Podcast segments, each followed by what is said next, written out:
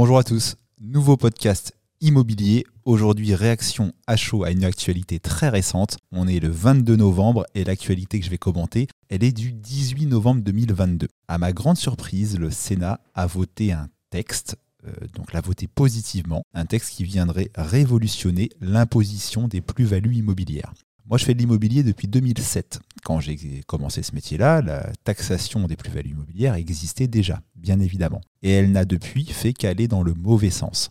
Euh, on était avant exonéré au bout de 15 ans, maintenant c'est 30 ans ou 22 ans pour l'impôt, mais 30 ans pour être totalement exonéré. Quand j'ai commencé, l'imposition était à 27,3%, on est maintenant à 36,2%. Enfin bref, on voit bien que l'État euh, voit dans, dans, la manne des ventes immobilières, et notamment quand ça n'est pas des résidences principales, un vrai moyen de récupérer de l'argent.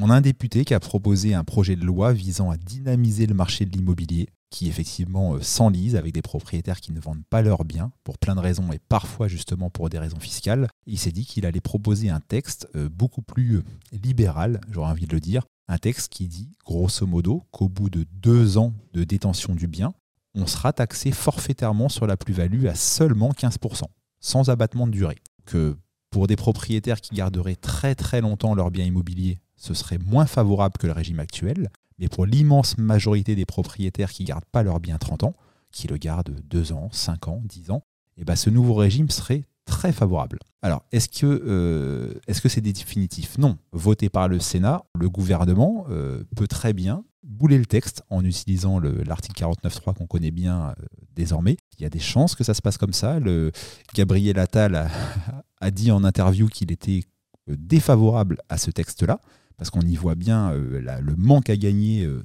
important, conséquent pour l'État. Alors évidemment, il faut de l'argent pour financer euh, les dépenses publiques. Néanmoins, moi, en tant qu'agent immobilier, bah, effectivement, j'accueillerai de, de, la bonne façon cette réforme-là. On continuerait à taxer, parce qu'effectivement, on peut très bien se dire, c'est pas la résidence principale, ça peut encourager la spéculation immobilière, donc de continuer à taxer, c'est normal. par contre, on taxait effectivement beaucoup et sur une très longue période. Et ce nouveau système aurait tendance à favoriser l'échange de biens immobiliers. Et dans la période qu'on connaît euh, depuis un moment de crise du logement, où on ne produit pas assez de logements neufs, on, on n'échange pas assez les logements anciens, bah, je pense que ce serait une, bonne chose.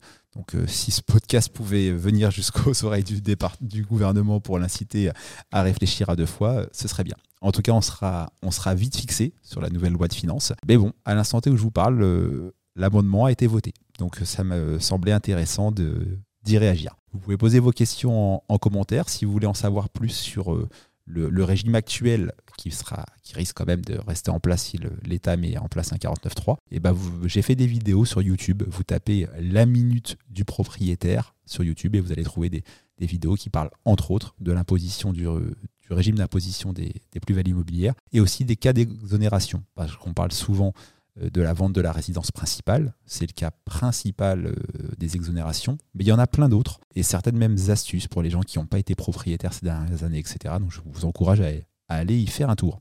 À bientôt pour un prochain podcast. Ciao, bye.